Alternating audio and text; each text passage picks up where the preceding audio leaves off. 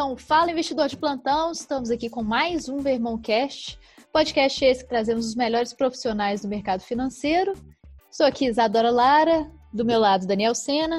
Então, Olá, oi. boa noite, Daniel Sena falando. E o convidado especial de hoje é Adalbero. Fala um oi, dá um oi aí pro pessoal, Adalbero. Tudo bem, gente? Prazer estar com vocês aqui. Obrigado pelo convite. Adalbero Cavalcante, CEO da RB Investimentos. Isso aí, isso aí. É, mas então, Adalbero, me conta aí quem é você, quem é a RB? Esse tá, vamos lá. Conversa. Eu, eu sou pernambucano, nasci numa cidade no interior de Pernambuco. Moro em São Paulo há 30 anos, vim para cá fazer faculdade. Uh, sempre gostei muito de física e matemática, então eu, eu, achava que o sonho da minha vida era ser engenheiro elétrico. Né? Aí eu vim para cá, fui fazer engenharia na, na USP, e na USP eu conheci engenharia de produção e me apaixonei pelo curso e terminei me formando em engenharia de produção. Uh, nunca trabalhei é, pós-formado. Durante a, a, minha a faculdade eu trabalhei uh, em cursinho pré-vestibular, tá? Mas uma vez formado nunca trabalhei com engenharia, sempre trabalhei com mercado financeiro. Estou aqui já com 20, agora em 2020, 27 anos de, de mercado financeiro. Então, Acho que essa, essa é um, um, grande resumo do que aconteceu comigo até a gente estar tá chegando aqui conversando agora. eu também, eu fiz engenharia engenharia mecânica. Então, eu, mas eu, vou, eu sou você no início de carreira ainda. um dia eu vou chegar, um dia eu vou chegar onde você está. Tomara que tenha o mesmo sucesso, eu tenho certeza que vai ter. se, ficar, se ficar na Vermont, vai ter com certeza. Ah, isso aí, isso é isso que eu espero. Adalberto, fala um pouquinho para a gente aí sobre a RB. A RB tem muito o que dizer, né? É uma empresa que tem uma história longa já, tem uma origem aí é, interessante, tem um controlador interessante, tem as outras empresas do grupo, a RBSEC, a RB Asset. Conta um pouco da história da, da, do grupo todo, da empresa toda para a gente, por favor. Bom, Daniel, obrigado. Obrigado por dar a oportunidade da, de falar sobre isso. A RB, na verdade, ela tem é, mais de 20 anos de existência, né?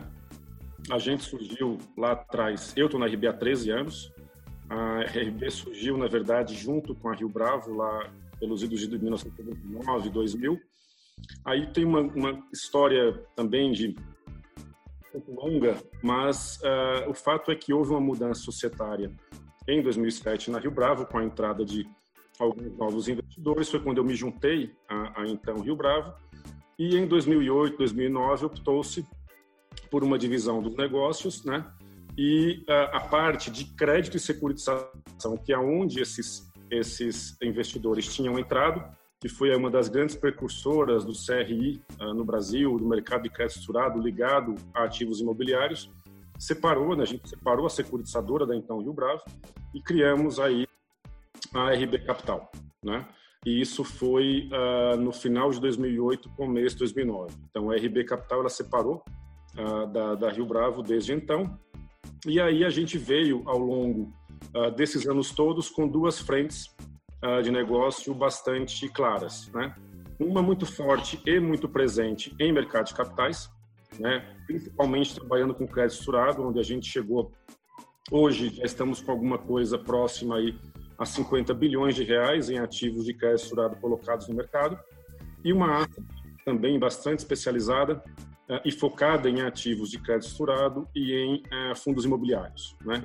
que está aí aproveitando bastante essa retomada que o mercado de, fundos imobiliários teve recentemente.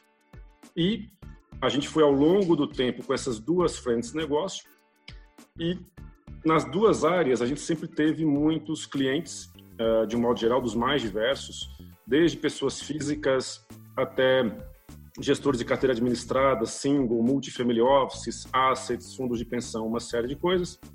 E ah, de um tempo para cá a gente começou a discutir o que que a gente faria, qual era o passo que a gente ia dar para ter os investidores mais dentro de casa, né? Porque a gente tem a nossa história, nossa reputação, o nosso produto, né? E seria muito importante para a gente fazer com que os parceiros que sempre trabalharam com a gente e os clientes que sempre compraram nossos produtos, em algum aspecto, pudessem estar dentro de casa. E a gente percebeu que precisava de ter uma estrutura maior, porque o nosso produto, além dele ser muito bem visto e muito, e muito eu diria, os investidores gostam de ter em suas carteiras, para que a gente tivesse com que casas como a Vermont se juntassem a gente é, no nosso projeto, não adiantava ter só o produto da RB. Né? Então, a gente precisava de ter fundos dos mais diversos gestores, ofertas públicas de outros distribuidores, uh, é, todo tipo de produto, é, renda variável, coisa que a gente nunca, nunca teve na RB.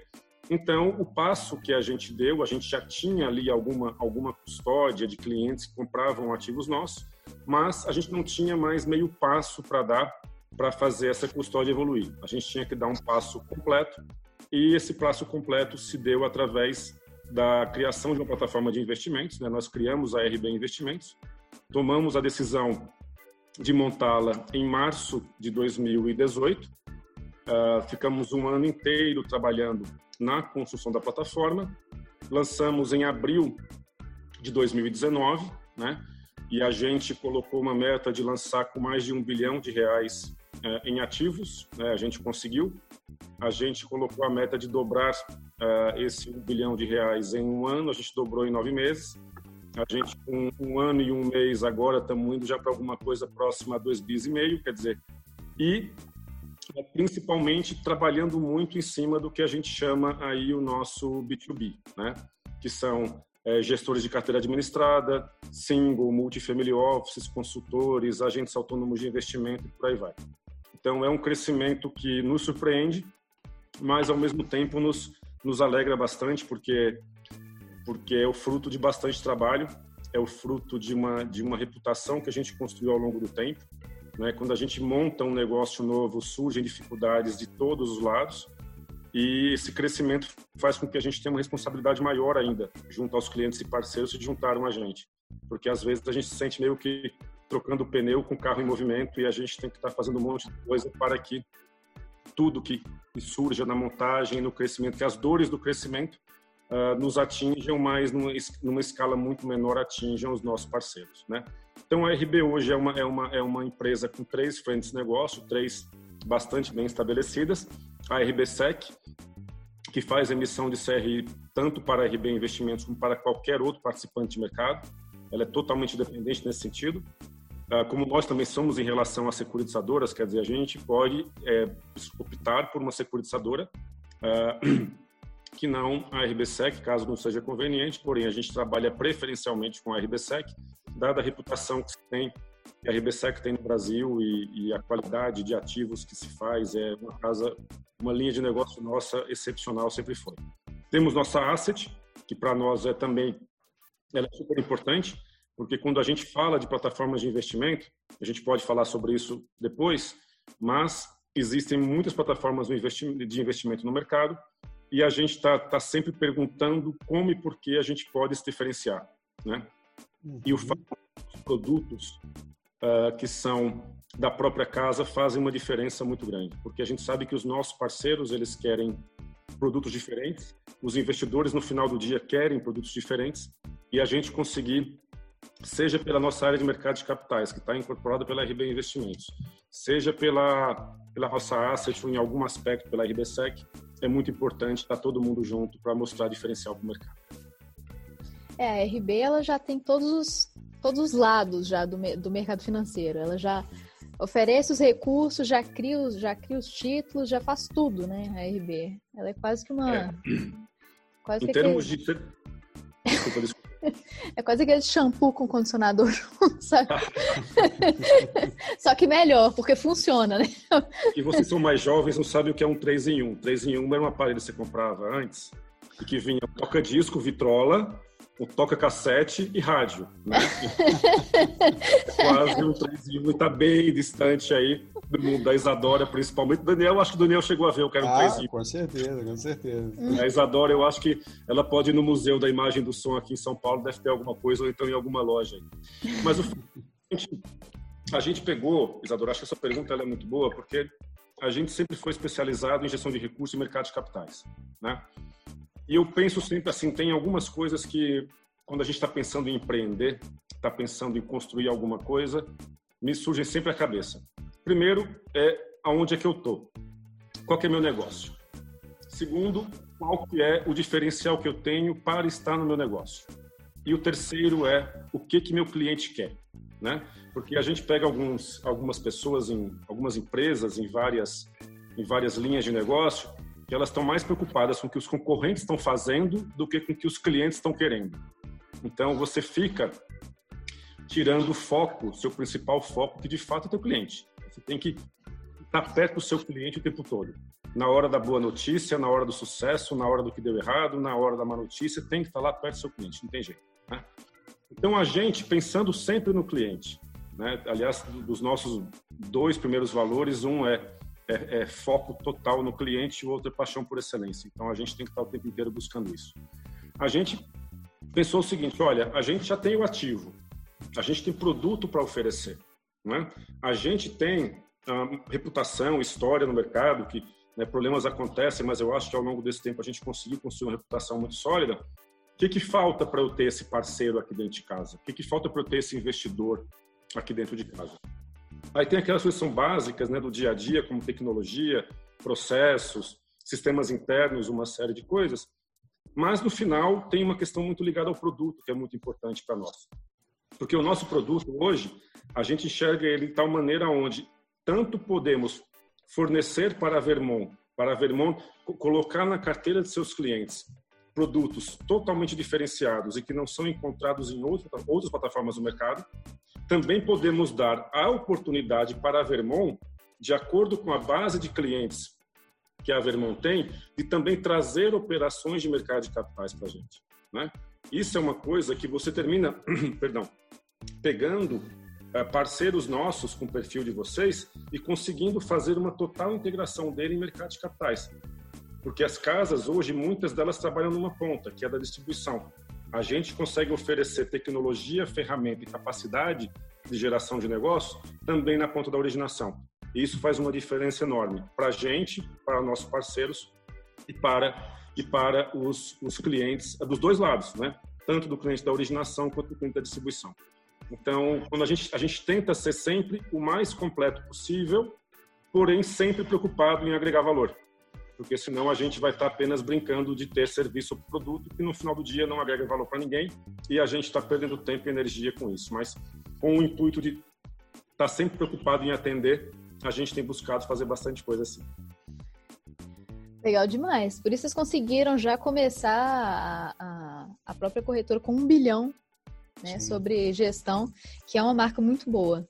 É, e agora eu queria perguntar sobre o controlador da RB. Quem que está aí encabeçando essas mudanças e ajudando a RB a crescer? É, a RB Capital Holding, né, toda, como nós falamos, a qual nós somos é, é, temos uma, uma, relação, ela é controlada por um grupo japonês chamado Orix, tá, que é uma multinacional japonesa, repetindo, de serviços financeiros, presente em quase 40 países, né? Uh, com ações na Bolsa de Tóquio, ADR na Bolsa de Nova York, quer dizer, é uma instituição muito grande, muito sólida, muito preocupada com tudo aquilo que qualquer instituição global precisa de ter, como a governança, controles rígidos, compliance, uma série de coisas. E eu acho que a, a trouxe para a gente aí uma, uma, um carimbo né, de qualidade é, tanto pelo fato de eles terem escolhido a RB, como o fato da RB hoje estar dentro desse grupo em um bilhão de, de, de aspectos, como até segurança cibernética, uma série de coisas que a gente precisa de ter, como eu falei, compliance, controles internos, uma série de coisas. Então é isso, é uma multinacional japonesa muito grande que já esteve no Brasil no passado, uh, durante 30 anos, entre, os, entre a década de 70 e o começo dos anos 2000, atuando bastante na área de leasing, né? E eles quiseram voltar para o Brasil, até porque tem, uma, tem uma, um vínculo histórico aí do Japão com o Brasil, né? A maior comunidade japonesa, se não me falha a memória, uh, fora do Japão é aqui no Brasil, pelo, pelo que eu entendo. E eles sempre tiveram essa vontade e concretizaram essa, vontade em 2015, quando adquiriram o controle da RB Capital. Adalberto, já tem um bom tempinho aí, então, né? Uns cinco anos que vocês têm essa relação com a Orix. E como é que é em termos de, de cultura, como é que é a tomada de decisão japonesa tende a ser, pelo que a gente ouve, é, o que a gente vê em negócios, um, um, um, povo que pensa muito no longo prazo, né? E como é que isso impacta no dia a dia, na tomada de decisão? Como é que é ter um sócio japonês? Boa pergunta, ah, Daniel. É bem interessante isso. Aliás, se quiser conhecer a história da, Or da Oryx, tem um livro chamado Good Risks, né? Bons Riscos, é em inglês, é, que conta a história da Oryx. Bastante interessante, foi escrito recentemente, vale a pena dar uma lida. Uh, na verdade, assim, até por uma questão de fuso horário, né? A gente está conectado com a, com a Oryx USA, a Oryx Estados Unidos, né? uhum. né? Então, a no nossa comunicação é direta com os Estados Unidos e na, na, nossa experiência prática essa questão de lentidão de decisão não existe. Tá? Um, apesar de se pensar no longo prazo, uh, a gente não tem nenhum nenhum problema de burocracia, muito pelo contrário, né? A gente tem tudo aquilo que a gente propõe, a gente tem tem lá um, um, uma casa que sempre nos apoiou em tudo aquilo que a gente propõe. Quer dizer, obviamente há regras de governança, uma série de coisas como em toda grande empresa há, mas assim em termos de eu confesso a você que não eu também tinha essa imagem né de, de alguma lentidão burocracia o pensamento em longo prazo demais sei lá algo do tipo mas não foi o que nós comprovamos na nossa experiência aqui de dia a dia com a Orix, de jeito nenhum. Muito pelo contrário, somos muito gratos por isso. Interessante. É, e vocês já têm um tempo aí bem é, significativo para poder é, é, falar dessa experiência, né? São cinco anos. É isso aí. É, na verdade, eu acho que eu errei na conta, tá? Foi 2016, perdão. Dezembro de 16, quatro anos. De ah, completar. Mesmo né? assim, né? E que também, também acho que é super interessante, porque a Oryx fez a, toda a diligência na RB em 2016, né? Que foi um ano bastante conturbado, talvez o ano mais conturbado que eu já tenha visto, pelo Sim. menos até agora. É o, até o Covid chegar, mas é, foi um ano conturbado, a Covid, perdão, até a Covid chegar mas uh, é, 2016 foi um ano muito conturbado também e eles fizeram toda essa diligência ao longo do ano 2016 e efetivaram em dezembro. Então, eu acho que o compromisso existe sim, e de longo prazo. Uhum. É interessante porque, assim, é, vocês estão conversando com o escritório de, de, dos Estados Unidos e você ainda vê uma rapidez na decisão. Quase que o telefone sem fim, né? Vai para os Estados Unidos, depois vai para o Japão, não, e mesmo não, assim é muito eficiente. É, que a nossa alçada direta é só com os Estados Unidos, quer dizer, obviamente. Ah, é? Ah, entendi. A, a, a, Tóquio acompanha tudo, mas a gente fala com, hoje com Dallas e Nova York. Hum, entendi. É, e a RB, ela. Qual que é o nicho que a RB foca? Assim, eu sei que a RB é composta de vários elementos diferentes, mas tem um nicho que todos estão ou cada elemento está focado em um nicho diferente? Acho que nosso foco é o cliente, sempre. Né? Então, a questão aqui é como que a gente atinge ele. A gente tem uma história em mercado de capitais que é muito grande. Acho que em termos de casa independente em mercado de capitais, quando eu falo independente, é que não está ligada a nenhuma instituição financeira ah, local. A gente conseguiu construir uma história muito legal, né? E sempre pensando em bons produtos. Então, a gente sempre teve bons fundos, no caso da Asset, buscando originar excelentes operações de crédito, distribuí-las em mercado de capitais. O que aconteceu com a RB Investimentos foi justamente trazer o cliente para dentro de casa, o cliente e o parceiro, né? Então, eu acho que é isso. Eu acho que nós somos uma casa, que a gente, nós somos uma empresa de serviços financeiros, aonde o objetivo é atender da melhor maneira possível os nossos clientes, sejam eles quais forem. E as três são essas: securitização, gestão de recursos e mercado de capitais e plataforma de investimentos, que a gente juntou, né? Hoje, quando a gente fala de RB Investimentos, estamos falando da área de mercado de capitais e da plataforma, o que para nós também, eu acho é uma decisão estratégica muito, muito legal, porque isso faz todo sentido. A plataforma, se a gente olhar para ela, uh, uh, observada a independência dela, que a gente tem, tem produtos de quaisquer uh, casas do mercado, participamos de ofertas públicas independentemente elas serem da RB Capital ou não, quando a gente olha para o conceito de ter produtos diferentes para apresentar para os nossos clientes e parceiros, eu acho que essa conexão ela faz todo sentido. E a gente fez essa mudança recentemente e eu acho que vai ser muito legal. Bacana, legal. Adalberto, você falou lá no início um pouquinho sobre a questão dos parceiros. É, bom, vocês não são uma casa que se propõe a ter mil parceiros, dois mil, cinco mil parceiros, como algumas corretoras trabalham aí pelo país. É, o que, que vocês buscam exatamente nos parceiros? Sejam autônomos, consultores, gestores? Como que é essa relação para vocês? Boa pergunta, Daniel. Eu acho que a gente busca, primeiro, um parceiro que está alinhado com aquilo que a gente pensa, né? Tanto que a gente trabalha com casas como vocês, que são casas que têm, são gestores de, recursos, na verdade, a própria Vermont, né? E é onde a gente procura sempre ter essas casas alinhadas com a gente no que se refere ao cliente do outro lado, né? Porque no final do dia, o cliente que você atende tem que ser um cliente que eu também quero atender da melhor maneira possível, né? E não só atender em termos dele ter uma plataforma ou ter o produto, não, mas ter toda uma cadeia de valores nossas que está por trás do que a gente pensa em termos de atendimento ao cliente e a gente procura uh, nos parceiros que, que, que, se juntam a gente. Então, eu acho que tem um alinhamento de interesses, um alinhamento de valores, um alinhamento de, de como lidar e como tratar com o cliente, porque no final do dia a gente está mexendo com a poupança das pessoas, né?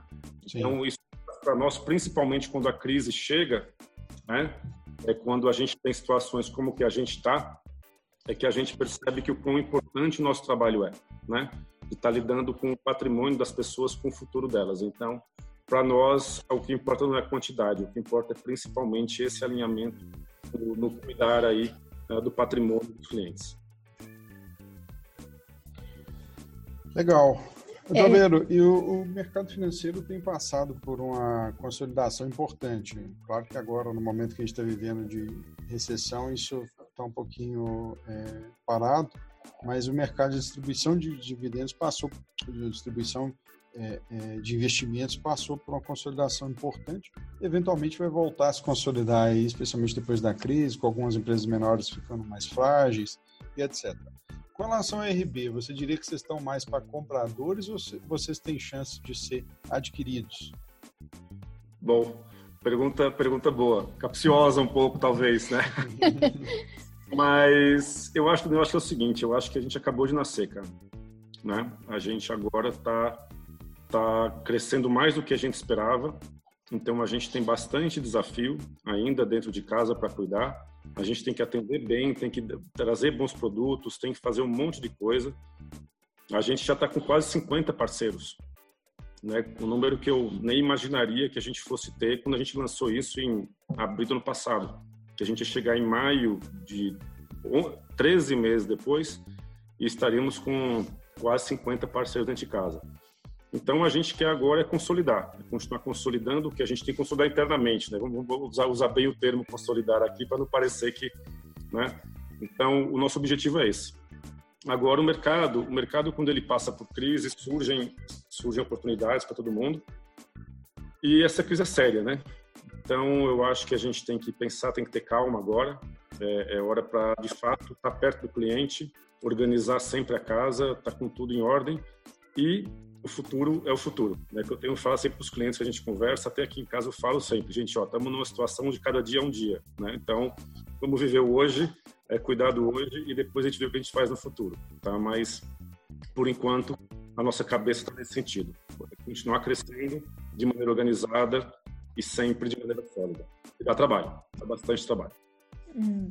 Com certeza. É, você falou aí de vários problemas no crescimento né, da RB, do tipo, vários obstáculos que vocês vão ter que passar, mas qual que vocês acham que é o maior deles? Especialmente nessa época aí, né, de crise. Eu acho que toda empresa que está começando, né, né, Isadora, acho que, quer dizer, porque é, é engraçado isso, porque nós somos uma startup não vou falar que é uma startup, porque a gente já tem números bastante consolidados, mas nós somos um negócio novo dentro de uma empresa que já tem a sua história.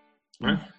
Então, isso tem um lado muito bom, porque já traz para a gente bastante reputação. Obviamente, se a gente tivesse lançado do zero e não fazendo parte da história toda que a RB tem com a gente, a gente não teria se lançado com os números que nos lançamos, tampouco teríamos atingido a quantidade de parceiros que a gente atingiu, né?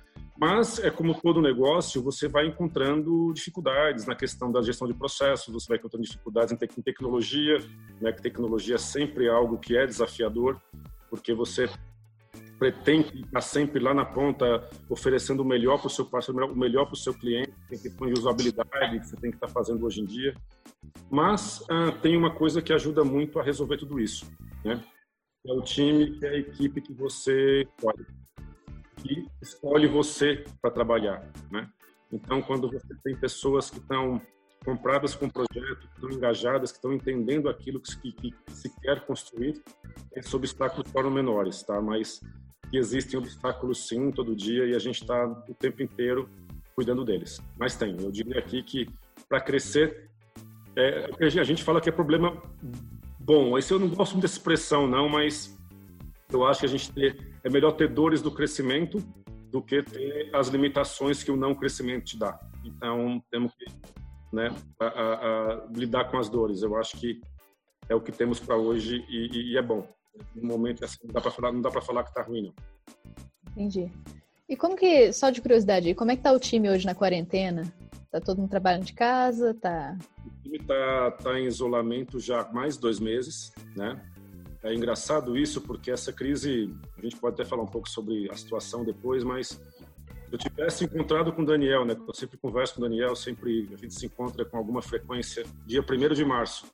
E eu falasse para ele, Daniel, fica tranquilo que dia 30 de março vai estar todo mundo em casa, trabalhando de casa, isolado. Não vai ser só o dia 30 de março, vamos entrar em maio, vamos passar abril inteiro, vamos entrar em maio, sem saber quando voltamos. Daniel ia sair correndo de perto de mim e ia falar que eu tô louco que eu tinha alguma, alguma coisa estragada. Mas é uma situação, de fato, muito, muito diferente, né? E a gente conseguiu, dada a velocidade com que tudo aconteceu, acho que aqui em São Paulo foi tudo um pouco mais rápido, né? Porque no primeiro caso aqui, tudo começou a acontecer aqui com, né? Toda a preocupação envolvida. Então a gente conseguiu bastante rapidamente colocar toda a RB em casa e a exceção de um problema ou outro de acesso, de um problema ou outro de configuração, alguém que precisou de um monitor aqui, outro ali, tudo transcorreu muito bem, muito bem. Até as mesas que a gente tem de renda fixa e de renda variável, no dia seguinte estavam operando de casa sem nenhum problema, atendendo aos clientes, ligando a operação, é, executando ordem, fazendo tudo. Então, foi intenso, foi rápido, mas a gente conseguiu ser bem eficiente, deu tudo certo. Ainda bem, graças ao a Deus e ao nosso time de TI, é, que trabalhou muito bem nessa confusão toda. Vocês já fazem planos de manter parte desse pessoal em casa depois que voltar? Daniel, acho que é inevitável. É inevitável porque tem um reaprendizado grande, né, de bastante coisa. Mas eu só tenho dúvidas com relação a você ser 100% home office. Isso uhum. é o tipo de que eu acho que tem que ser pensada, né, porque quer queira, quer não, a interação humana é importante as pessoas precisam conhecer, ainda mais para empresa como nós, que somos de, serviços, né? Nós não temos máquinas produzindo alguma coisa para a gente, nós somos pessoas que produzem serviços, né? Uhum. Então as pessoas têm que conhecer, tem que, tem que ter algum tipo de interação, tem que conviver em algum aspecto uh, profissional que consequentemente leva a, algum, a um aspecto pessoal. Mas eu acho que é, é, é de se esperar que haja alguma uma, um modelo misto né? Onde a gente tem uma política entre as áreas, uma parte da, da companhia em casa e uma parte da companhia no escritório. Eu, eu, eu Adalberto, tá? A gente ainda não, não concluiu nenhuma discussão a esse respeito. Então, estamos falando sobre isso, mas não concluímos. Eu, eu acho que é o um modelo misto é o ideal. Eu não iria 100% para nenhum dos dois lados, né?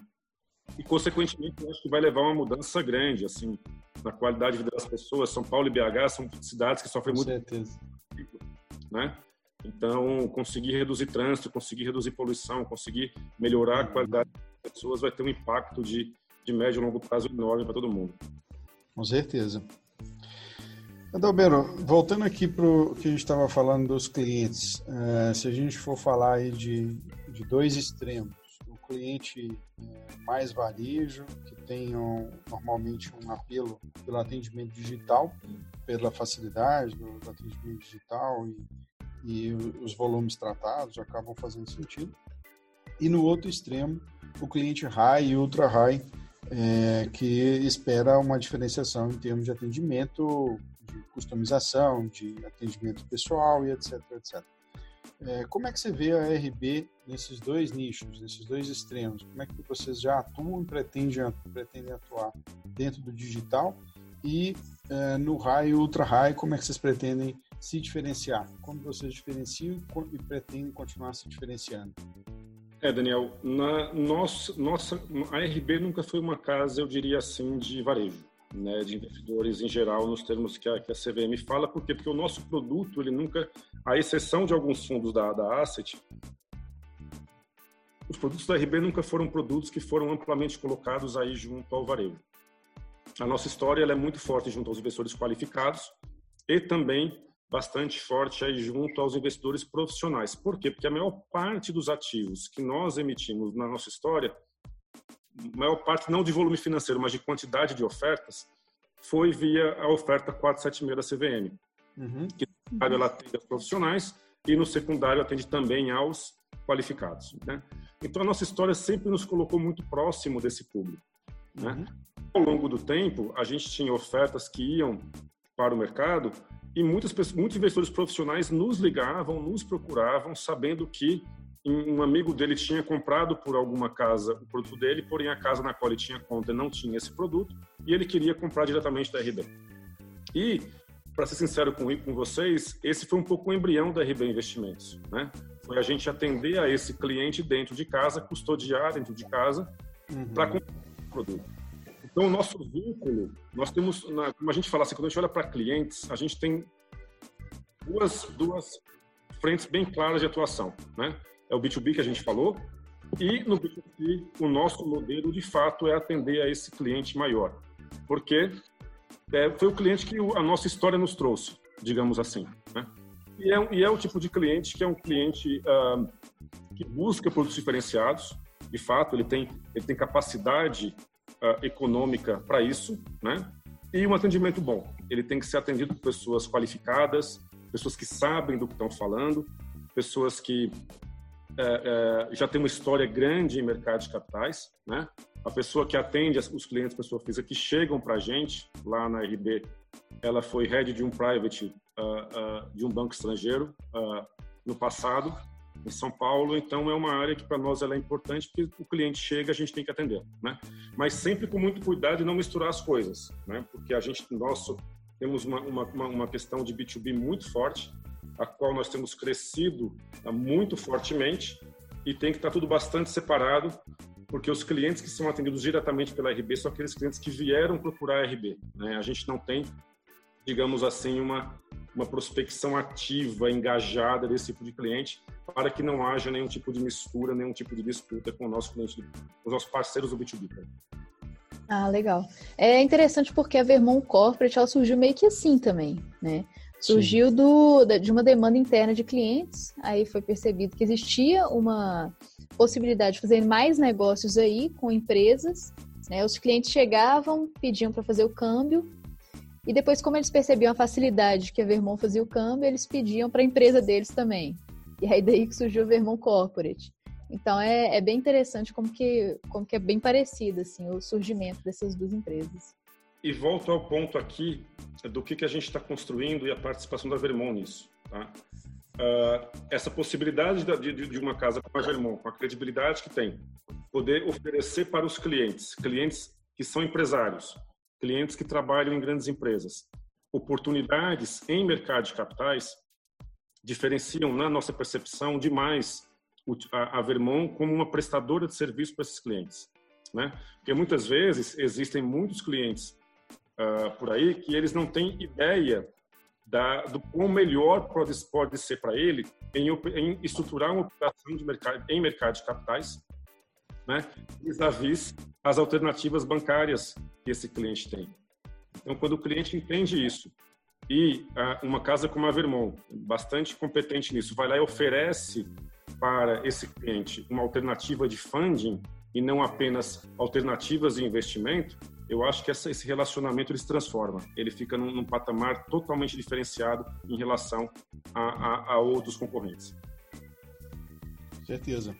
É, e aí também quanto a clientes, já que a gente está falando, a, a, própria RB é muito mais conhecida em São Paulo do que no restante do país. É, quais são os planos da RB para marketing, para divulgação atualmente? Tá, aí é um pouco, é, aí requer alguma explicação aqui, tá? Nós não somos conhecidos assim do grande público, hum. perfeito? Isso volta só do nosso produto que não nunca foi do produto de de varejo, de, né? Uhum. Investidores em geral.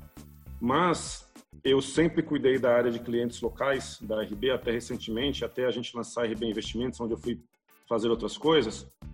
Mas a gente, ao longo, ao longo de 10 anos de distribuição de produtos no mercado de capitais local, eu te diria que a gente tem clientes bastante sólidos bastante presentes no que a gente faz, de Fortaleza até Porto Alegre, passando por BH, Brasília e Goiânia. Tá? Nós temos gestores de recursos, agentes autônomos, consultores, grandes famílias, multifamily office, gestores de recursos, fundos de pensão. Quer dizer, não é à toa que a gente consegue crescer tão rapidamente nesse B2B que a gente fala, porque muitos desses parceiros nossos já eram clientes nossos no passado e estão aí espalhados pelo Brasil inteiro. Então, é uma questão de qual que é o público que conhece a gente, né? Porque conhecimento dentro desse aspecto a gente tem. Agora, a questão de, de, de, de ir para o varejo é uma decisão que a gente tem que pensar ao longo do, do tempo, né? O que é aquela história qual que é o meu negócio e qual que é o meu diferencial, né? É, é importante pensar sempre nisso. E como que eu vou atender bem a esse cliente quando eu for dar esse passo? Eu acho que quando a gente conseguir uma resposta para essas três perguntas, a gente vai decidir se a gente vai ou não. Por enquanto, a gente está pensando bastante, mas o foco agora principal é esse: é B2B e grandes investidores que aparecem ainda bem o tempo inteiro querendo abrir conta com a gente, que aparece bastante mesmo. É reflexo também da história que a gente que a gente construiu ao longo desse tempo. Né? Com certeza, muito bacana. Balbeiro, em termos de regulamentação, você sente falta de alguma coisa por parte da CVM ou Ambima, ou o que quer que seja? A gente vê que essas, essas autarquias, essas associações de classe é, têm avançado frente a, a todo o avanço de tecnologia. Agora, recentemente, caiu, por exemplo, a necessidade de cartório para solicitação de transferência de custódia de corretora para corretora. Mas como é que você vê isso? Você acha, você, você acha que esse trabalho ainda é carente ou você acha que eles estão fazendo o melhor possível para que a gente tenha um mercado mais competitivo e mais justo possível? Daniel, eu vejo assim, quando a gente olha, tentar fatiar aqui um pouquinho, tá? Porque tem, tem, tem o mercado de capitais e tem, tem a parte do Banco Central. Não que a CVM em algum momento não, não haja aqui, haja várias interconexões, mas eu, você vê claramente o Banco Central atuando em várias frentes para diminuir esse, esse nível de concentração bancária que a gente tem no Brasil. Tá?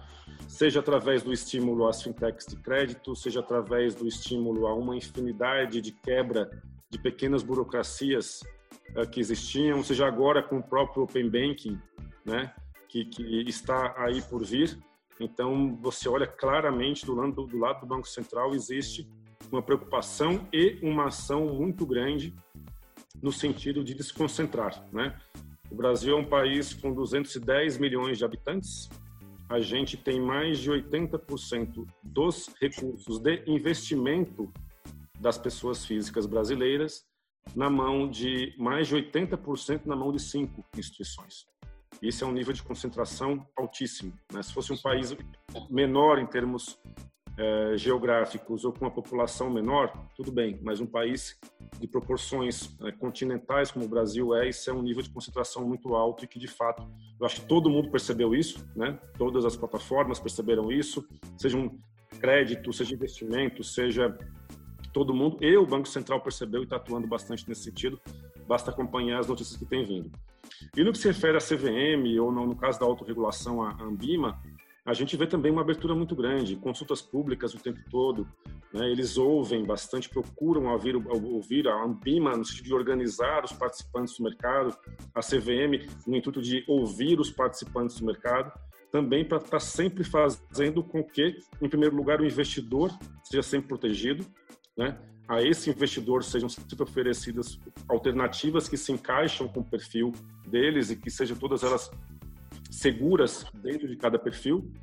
Então eu vejo tudo de maneira muito positiva. Eu acho que ah, sempre, sempre vai ter uma crítica. Sempre tem um cara que reclama, ah, poderia ter sido feito isso há dois anos atrás, sei lá, sempre tem, sempre tem. Mas é melhor é, aquela história, né? Antes tarde do que muito tarde. Então, então se não há dois anos atrás, faz agora e eu vejo de uma maneira muito proativa e muito positiva no, nesse sentido, em todas as frentes. Ué, legal demais. É, falando um pouquinho aí de governo ainda, como você vê essa a própria recuperação da economia nesse momento que a gente está de coronavírus, de, de todo o mundo inteiro parado, já tem dois meses já. Inclusive vai fazer amanhã, eu acho, dois meses que a gente está em quarentena aqui em Belo Horizonte. É, como você vê essa retomada da economia? Qual é a letra que vai voltar? Vai voltar em V, em U, em W, sei lá? Essa, pergunta, essa, essa resposta tem um valor e Mas a questão é a seguinte, gente, é que é, eu, eu falei para vocês, né? Eu comecei em 93 no mercado financeiro. Tá? Uh, os anos 90, a gente teve o real, que estabilizou a inflação, né? A gente tinha naquela época um câmbio fixo. E a segunda metade dos anos 90 foi, foi, foi bastante conturbada, porque houve uma série de crises em países emergentes principalmente do Sudeste Asiático e também a Rússia, que, que entrou numa crise muito forte, se não me engano, em 98 ou 97. E o Brasil sempre também era a bola da vez na crise, porque como o câmbio era fixo, tinha um ataque especulativo sempre muito forte em cima da moeda, na esperança do Banco Central não conseguir segurar, e no final terminou que teve que liberar mesmo, e temos aí o câmbio flutuante até hoje. Mas esse monte de crise na segunda metade dos anos 90, Aí depois, em 2001, teve a bolha da Nasdaq, teve a crise da Argentina. Aí 2001 também teve a questão da eleição no Brasil, que foi muito conturbado naquela época. Aí depois veio 2008, 2001, 2001 também teve o 11 de setembro.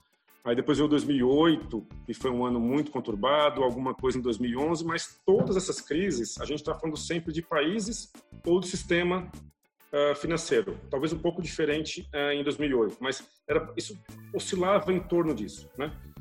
Então, a, a, a, solução sempre era, via de regra também, há exceções, era você cair os juros e jogar liquidez no mercado.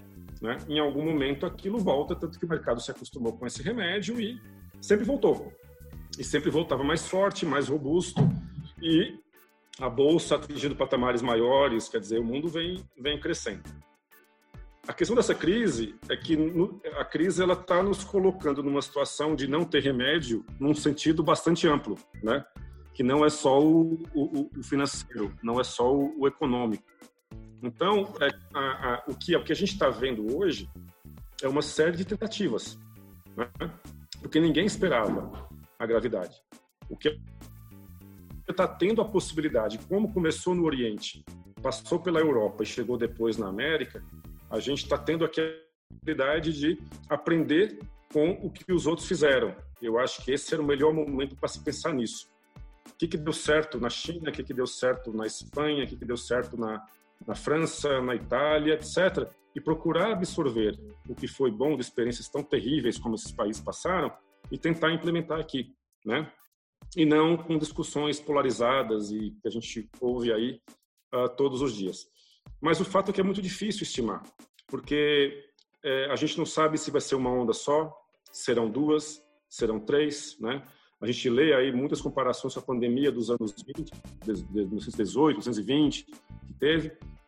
Então, eu acho que, eu não sei qual foi o gestor, algum gestor falou, ai que pena não lembrar o nome, da, citar a frase e não lembrar o nome da pessoa é muito ruim, mas alguém falou que é, os conhecedores estão cheios de dúvidas e os ignorantes estão cheios de certezas, né? Falou alguma coisa.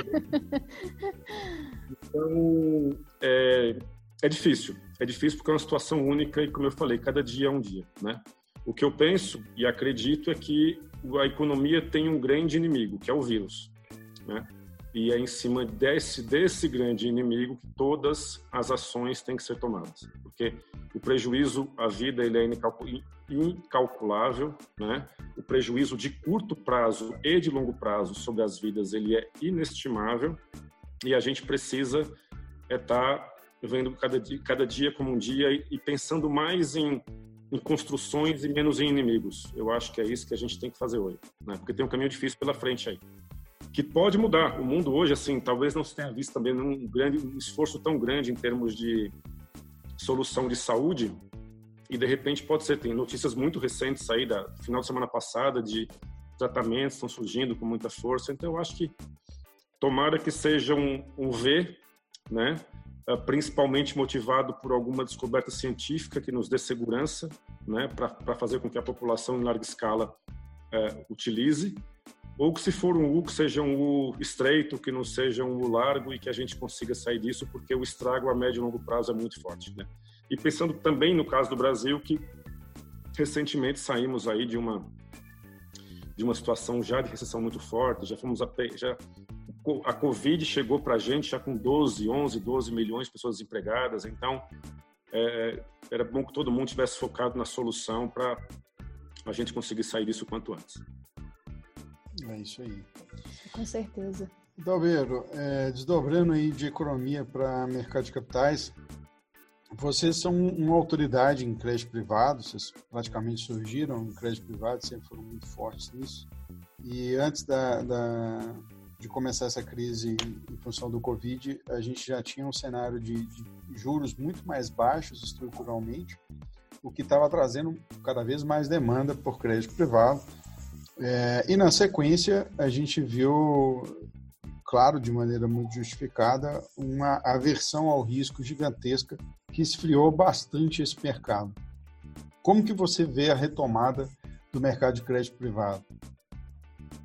Daniel, uh, eu acho que a retomada ela vai, ela já, já tem alguma alguma coisa acontecendo, né? O mercado secundário ele tem tido alguma demanda e tem oscilado um pouco, há dias em que tem pouquíssimos negócios, mas como toda vez que tem crise, a retomada que a gente vê é os investidores buscando por prêmios, buscando prêmios em papéis de muita qualidade, aonde nas condições normais eles não encontravam aquele tipo de prêmio, né? Então, o que os investidores estão buscando hoje, e isso acontece sempre que as crises estão estão se tendo suas retomadas, estamos saindo da crise em algum aspecto, é pegar um AAA que negociava há um ano atrás num, sei lá, um NTN mais 50, mais 100 bips, hoje tem 250, 300 bips, eventualmente o mercado secundário. Né? Então, é assim geralmente que o mercado retoma, aí o mercado vai, o secundário vai se acomodar em algum nível de preço, já com uma, uma relação de oferta e demanda mais mais adequada a uma realidade normal, né, a CNTP, digamos assim, e aí depois o mercado primário começa a ler isso, começa a entender que tipo de preço que saía, começa a testar a demanda e o mercado primário também retoma suas atividades. Mas a gente vai ter por um bom tempo ainda a, a procura por ativos de maior qualidade de créditos, os, os high grade que a gente chama, né? aqueles que possuem emissores ou estruturas que os levam a altas notas de rating, porque ainda é um momento mais para preservar do que para arriscar, né? Legal, você chegou num ponto que eu ia tocar também. É, a gente viu realmente um, um, aumento gigantesco do prêmio pelo risco, de maneira que o investidor ele pode estar satisfeito com um triplo A. Ele não precisa nem ir para o duplo, nem para o single, não precisa descer muitos, de, muitos degraus. E antes da crise, a gente estava vendo é, esse mercado de capitais é, adentrar no middle market, chegar em empresas aí de faturamento na ordem de meio bilhão, de 300 eh, milhões, eventualmente, claro, isso esfriou totalmente. É, bom, é, é, natural que isso vai demorar um pouco mais, mas eu, eu, se você tivesse que fazer alguma projeção, você acha que vai demorar? Nós estamos falando aí de dois anos, três anos para a retomada do, do, middle market dentro do, do, universo de mercado de capitais? Difícil dizer, né? Não dá para saber quanto é. tempo vai demorar a retomada Daniel, a da economia. Resposta, a resposta está muito, tá muito ligada à pandemia né? Porque o retorno da economia está totalmente ligado a ela, né? Uhum. Acho, é, Daniel, é que essa, essa questão do middle market, tentando variar, tentar expandir um pouco a resposta, eu acho que a, a questão do middle market em mercado de capitais não está muitas vezes ligada à qualidade da empresa ou, da, ou à capacidade de crédito dela, né? Uhum. A gente percebe quando a gente vai conversar com empresas de middle é que a empresa é excelente a empresa ela, ela tem um negócio que é muito bom, ela é geradora de caixa e ela recursos geralmente no sistema bancário e não em mercado de capitais, porque ela foi assim a vida inteira dela. E quando ela tenta ir para o mercado de capitais, ela encontra algumas barreiras, uhum. né?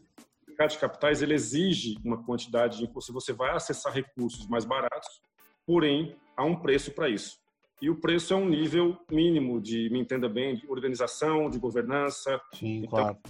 Muitas vezes, empresas muito boas, em termos de geração de caixa, o negócio é bom, o acionista é correto, o caráter é perfeito, porém, ele não tem o balanço auditado. Sim, né? Ou não trabalha com um auditor que não tem peso para ir para o mercado de capitais. Então, o pior, o pior é que ele não vai ter tão cedo, né? Ele está lutando para sobreviver agora, né? Então, não Sim. vai ser agora que ele vai fazer isso. Sem dúvida nenhuma. Mas esse é um problema que, mesmo na época de bonança, Sim. você né? Por quê? Porque não, não cai essa ficha. Assim, ele não entende bem o que é o mercado de capitais. E aí também tem um outro lado que tem a ponta da distribuição que tem que olhar. Quer dizer, Sim. esse investidor, ele, esse, esse, esse, esse, essa empresa, esse empresário, ele está pronto para captar recursos no mercado de capitais? E muitas vezes ele não entende algumas, algumas dinâmicas ele acha que pode negociar com, com, os compradores de mercado de capitais como ele negocia no banco. Ah, me dá mais dias para pagar, não sei o quê. Quer dizer, não é assim. Mercado de capitais, você, você vai para um outro jogo, que ele é mais barato, porém ele tem suas regras muito sólidas, muito rígidas, né? Uhum. Então, eu acho que tem essa curva de maturação do middle market, ela, ela precisa ela, é, ela precisa acontecer independentemente da conjuntura, entendeu? Ponto. Entendo, assim, sim. As empresas estarem o tempo inteiro se organizando para que elas consigam acessar, porque de fato ah, o que a história prova é que o funding é muito mais barato e, e, e as possibilidades de alavancagem são, são bem grandes. Com certeza. Adalberto, para a gente só fechar essa questão do crédito privado, é, qual é a sua expectativa da atuação do Banco Central como provedor de liquidez, agora com a aprovação da PEC do orçamento de guerra, que tinha lá incluso uma medida em que dá é, poder ao Banco Central para atuar no secundário, né, para poder comprar aí títulos no mercado secundário. Você acha que isso vai trazer algum, uma relevância para o mercado em termos de liquidez? Acho sim, Daniel. Tem sim, porque tem bastante coisa no mercado, né? É, eu acho que tem ali a, a, a, toda, toda, a montagem que foi feita, a, montagem do produto foi feita. Eu acho que tem. Eu acho que os próprios bancos, nas suas carteiras, têm bastante ativo de crédito, né, que podem entrar nesse, nesse, nesse programa. O cuidado que tem que ter, de fato, é a liquidez ficar, de fato, no sistema uhum. e não uhum. ficar uh, uh, nos bancos. Então, o Banco Central entra, compra os títulos de acordo com as regras que estão lá e isso tem que ir para girar a economia. Tem que ir para aquela empresa que está precisando de capital de giro para segurar nessa época está fechada. Tem, quer dizer, tem aí. Tem a grande preocupação é essa. A grande preocupação hoje é com o pequeno negócio, né? Gente, porque o pequeno negócio que sempre trabalha com margens mais apertadas, com capital de giro mais curto. Então, eu acho que a medida é extremamente positiva, mas o Banco Central tem que estar de olho, de fato, para os recursos chegarem uh, na ponta com quem, de fato, está precisando de bastante desse recurso hoje. Legal. Muito bom. É, Adalberto, a gente vai passar aqui para o último bloco. São só três Vamos perguntas. É, primeiro, quem que te inspira como um executivo, como CEO? Essa pergunta é difícil, cara. Tem muita gente. Tem muita só gente. uma pessoa, só uma pessoa, vai. ah, ah, Isadora, quando eu era, quando eu era, estava começando no mercado financeiro, eu tive a, a, o privilégio de trabalhar no Banco Garantia, né? E eu era estagiário, trainee, office boy, lá que o banco tinha uma cultura diferente naquela época, né? E eu acho que ele não deve, deve ter nem a menor ideia de quem eu sou, porque, né, mas o Jorge Paulo Lema sempre foi uma figura inspiradora ao extremo, porque mesmo depois que ele saiu do banco, o banco continuou vivendo aquela cultura toda e todo mundo e sempre pensando nos ensinamentos dele, a quantidade, tudo aquilo que ele colocou, como aquilo se replicou uh, uh, no, no mercado financeiro brasileiro e também na parte de gestão, é algo impressionante. Então, para mim, assim, os ensinamentos dele, coisas que ele falava, ligadas a custo, ligadas a, a, ao foco que você tem que ter, a você ter gente boa trabalhando com você, a você buscar sempre ter gente boa trabalhando. Ele repetia isso o tempo inteiro. Então, eu acho que são ensinamentos que ficam uh, ah, para sempre. Mas aí também tem, tem muita gente boa, tem no Brasil tem, tem é um ciclo grande aí de CEOs e de, de excelentes empresários. É, o Lema é uma boa resposta. Se a gente conseguir ser 10% que ele é, eu acho que a gente vai ser ótimos profissionais, né? Que 10%. 10% é muita coisa. Não, que isso. É, ele, ele é muito bom mesmo. E como gestor, tem alguém que te inspira? Ai, cara, aí também tem muita gente. Eu acho que tem muita gente. Tem muito, muitos gestores muito bons, né? Porque ai, Essa, essa, essa eu preferiria passar. Porque aí vocês Eu vou falar um, aí vai. Aí Quer vai... se comprometer, né? Pô, eu, tenho, eu, tenho, que falar uns 10, cara. Assim, eu conheço muitos deles, gosto muito de todos eles, eu acho todos eles excelentes profissionais. Tá certo, então, tá certo. Licença a vocês aí para passar. Tá? beleza, beleza. É... O pessoal continua almoçando comigo, senão eu vou ficar, vou ficar sem, sem gente para almoçar comigo quando acabar Para ser diplomata, você não vai falar ninguém. É, você podia ter falado do Daniel, né? Já que ele está aqui, né, do lado, e você falava ele, né? É, não, mas é que na, na aí, bom, isso, isso, eu sempre almoço com o Daniel, né? O tema é que aí, aí, aí, o pessoal que vai ouvir que vai ouvir o nosso podcast ele vai começar a, a tirar credibilidade do que a gente está falando aqui. É, é verdade, é verdade. Saco. É, Mas e... pode ser o Daniel, tá? Deixa claro. Ah, então tá bom. É, e em questões de livros, você até já passou um aqui do, do Good Risks, falando da história da Onyx, mas você recomenda Onyx. mais algum livro? Da Onyx, sim. Sim. Uh, a livro, livro é uma coisa que eu gosto, cara. Tem, tem livros bons para ler, tá? Tem, tem, tem, tem, alguns livros que eu acho que todo mundo que, que tem interesse por economia deveria ler. Tem, uh, tem um livro chamado A Revolta de Atlas, de uma filósofa americana chamada Ayn Rand. Isso é um livro grande, são três volumes, mas é uma leitura que todo mundo, na minha percepção, deveria ter algum dia, principalmente sobre reflexões a respeito do papel do Estado uh, na economia. Uh, também leria as Memórias do Roberto Campos também, então, esse livro também é antigo, mas vale a pena ler. Legal. Uh, olhando para frente, o presente, olhando para frente, eu quem leu Sapiens, uh, um livro sensacional. Tem um livro muito legal, muito legal do Peter Diamandis da da Singularity Universe chamado Abundância. O futuro é muito melhor do que você imagina. Esse livro, ainda mais em tempos de, de Covid, ele é bom, é bom, bom lê-lo para ter uma dose aí de otimismo a respeito do futuro, porque o que vai acontecer com a tecnologia vai trazer para a gente é fenomenal. Tem também outro livro, Organizações Exponenciais, né, para quem quer empreender, para quem quer né, coisa diferente, opiniões novas a respeito do que está acontecendo no mundo, visões novas, vale muito a pena. E para fechar, qualquer um do Machado de Assis também, quiser ler qualquer um, é sempre. um cara clássico. O... É, eu nunca, eu nunca li nenhum desses livros que você passou. E três eu não tinha ouvido falar. Esse Abundância pareceu bem legal, do, do Singularity. Abundância é aquele livro, uh, Isadora, que ele tira teu sono, sabe? Assim, você lê e fala, meu Deus, será que vai ser, vai ser tão legal assim o mundo? Sabe? até, né, uh, você se empolga tanto com o livro. Ele é, ele é, é, muito legal, é muito legal. E tem, tem, na, em qualquer, tem, tem em português e tem em, em qualquer venda online aí você encontra, tem no Kindle, tem em tudo que é lugar. Não, muito bom. Nesses tempos é muito importante, eu acho, a gente acordar emocionado com o mundo, animado, né, pro, pro dia Isso. seguinte. Porque notícia ruim não precisa ir atrás, né? Ela chega até você. É exatamente, é verdade. Notícia ruim e fake news, né? E fake news, é isso aí. Adalbeiro, prazeraço conversar com você aqui. É isso, um prazer sempre, Daniel. Parabéns pelo trabalho que você está que você tá tocando aí junto ao RB e foi muito bom mesmo. Obrigado demais pela atenção. Esperamos revê-lo aqui mais vezes.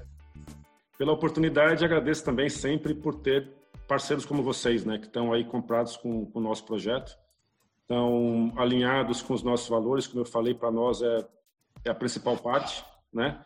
Espero que isso passe logo e, e a ponte aérea São Paulo-BH volte a funcionar para a gente aí é, conversar ao vivo de novo, almoçar e, e, conversar mais. É isso aí, meu caro. Isso aí, Adalberto. Muitíssimo obrigado. Muito obrigado. Hein? Uma boa noite para vocês. Boa noite. Boa noite.